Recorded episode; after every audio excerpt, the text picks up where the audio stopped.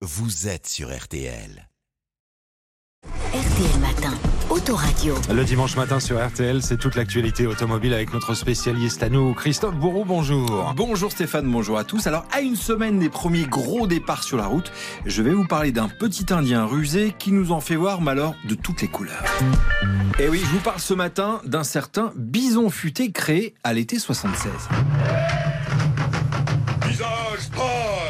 Que quelques jours avant la grande ruée vers le soleil Et déjà, l'angoisse des encombrements vous Alors ça, c'était de la pub, hein, Ah en oui. 76. hein.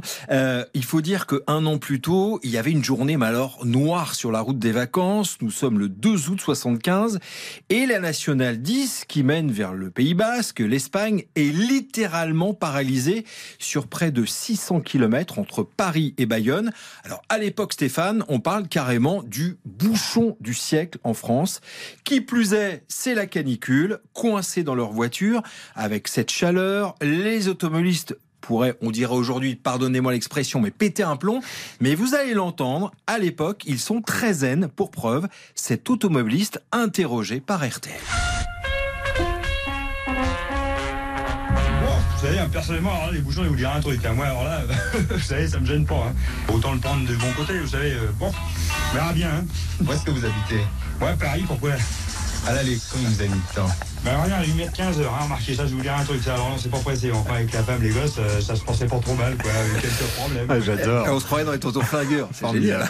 Bouchon qui va marquer l'histoire de la route et de nos routes. hein. Oui, parce qu'après cet épisode, le gouvernement décide d'accompagner, guider les automobilistes. Seulement, il faut incarner ce projet et on pense alors à une mascotte. D'abord, on pense à un dauphin, un lapin et même une girafe. Alors une girafe, pourquoi? Parce qu'elle peut dominer la route. Mais finalement, c'est un petit Indien débrouillard et futé qui est choisi.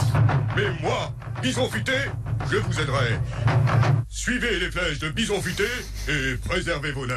Ah, au moins, c'était direct. C'était direct, c'était très clair. C'est à l'été 76 donc que Bison Futé est officiellement lancé. Et vous savez, avec les fameux itinéraires Ouais. bis, ancêtres de notre Waze ou GPS, mais à l'époque, c'est vrai, on se guide encore à la carte, et c'est donc un gros gain de temps. Résultat, l'arrivée du petit Indien réjouit les conducteurs. Démonstration. Vous avez suivi les conseils de Bison Oui, j'ai toujours écouté à la radio. Ça roule bien. Si on se maintient à ce que dit Bison Futé, ça marche. Pour vous, c'est une bonne formule? Euh, oui, oui. On est toujours au courant de ce qui se passe, euh, on peut éviter certaines choses.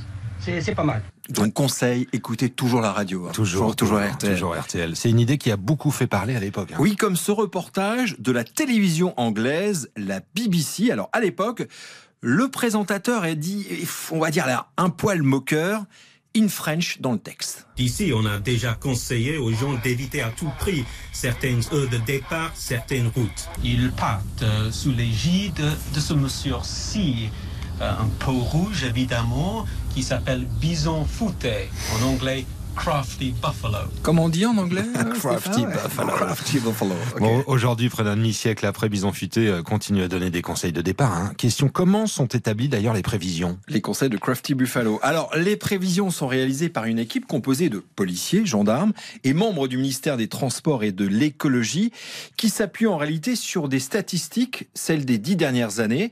Et puis, ils analysent les horaires de passage des véhicules à l'aide de 4000 capteurs qui sont placés sous les chaussées un peu partout en France et rassemblés dans plus de 200 stations de comptage. Puis, une simulation mathématique est réalisée. Et les prévisions sont publiées combien de temps à l'avance? Alors, elles sont publiées en décembre chaque année. Il faut savoir que 5% des journées sont classées rouges, c'est-à-dire très encombrées.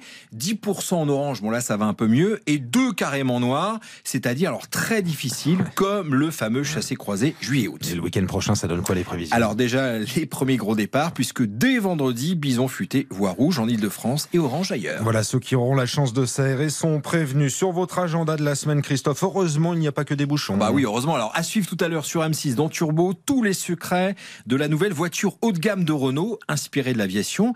Elle a d'ailleurs été présentée la semaine dernière au Salon du Bourget.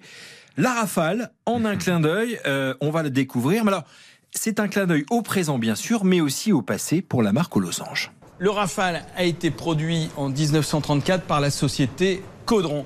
Et vous le constatez, bien oui, il y a bien le nom de Renault, car sous le capot, c'est un 6 cylindres en ligne de 8 litres de cylindrée, 330 chevaux de chez Renault. Et pour les images, c'est 11h20 tout à l'heure sur M6, c'est Turbo présenté par Dominique Chapat. Autoradio sur RTL, c'est Christophe Bourreau. Bonne journée Christophe. Bonne journée. Le rendez-vous podcastable évidemment dès maintenant sur rtl.fr. Bison fouté, en anglais Crafty Buffalo. Thierry à la Rochefoucauld, il a 20 degrés, il a un ciel tout bleu.